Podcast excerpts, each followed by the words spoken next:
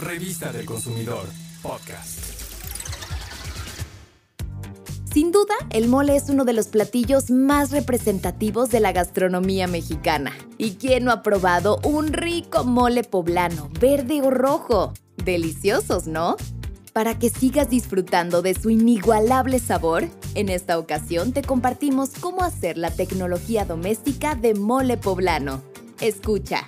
Calienta un poco de aceite en una sartén a fuego bajo. Luego pon a dorar los chiles.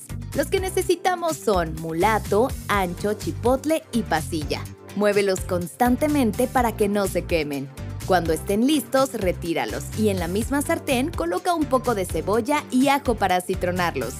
Después agrega las almendras, los cacahuates y si lo deseas también puedes agregar nueces. Todo se tuesta. Cuando las semillas tengan el tueste perfecto, retíralas del fuego. Ahora en el vaso de la licuadora pon los chiles y las semillas. Agrega ajonjolí tostado, pasas, trozos de pan y tortilla fritos, chocolate tradicional, canela y un toque de anís. Tapa y procesa por un par de minutos. Cuando todos los ingredientes se estén integrando, pausa la licuadora, quita la tapa y salpimienta al gusto. Luego tápala y vuelve a procesar hasta que la mezcla sea homogénea.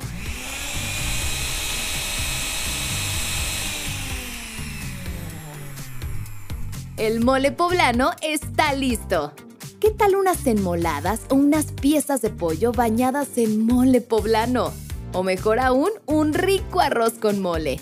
Para que veas el paso a paso de esta tecnología doméstica, vea nuestro canal de YouTube Profeco TV.